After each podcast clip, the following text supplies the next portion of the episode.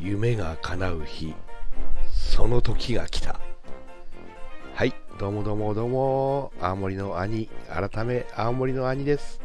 お兄ちゃんだよ。ということで今日も宇宙パワー放送局始めていきたいと思います、えー、今日はですね以前あの夢の種放送局に、えー、兄が出る出るというデルデル詐欺みたいな話をしてたんですけども、えー、急遽ですね、えー、決まってたんですけど告知を忘れていまして今日の13時から、えー、夢の種放送局東日本第一チャンネルで今日の13時からですね、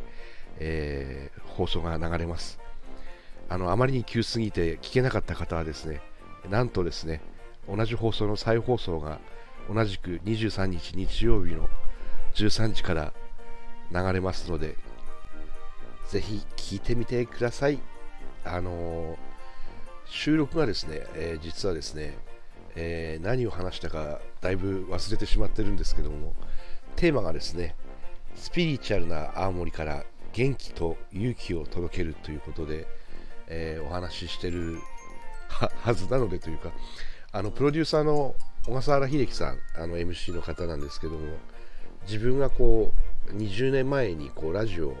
出てたんですけど、まあ、それも意外な話なんですけど20年前に初めて、えー、ラジオの世界っていうのを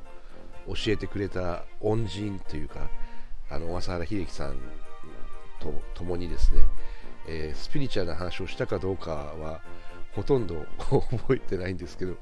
何て言うんですかねあの思い出話に話が咲いた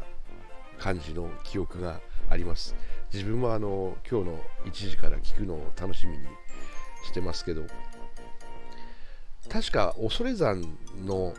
あの取材収録 YouTube の収録に行く前だったのでそんな話とかもえなぜ YouTube 配信を始めたかとかえそういったところにも触れてたと思います。青い森でチャチャっていう番組なんですけどあのもちろん兄だけじゃなくて毎週ですね、えー、いろんなこう地元で頑張ってる方活躍されてる方にこうスポットを当てて、えー、ご紹介インタビューを小笠原さんがして紹介する番組になってますので、えー、もしね、えー、青森のこと好きで興味があったり青森の人に興味がある方はあの兄の会が終わった後も引き続きあの青い森でちゃちゃの方も聞いていただければ嬉しいと思います。何か何でこういう声になってるかっていうとですねあの昨日ちょうどあの宮城の積水ハイのスーパーアリーナでビーズのライブジムがありまして、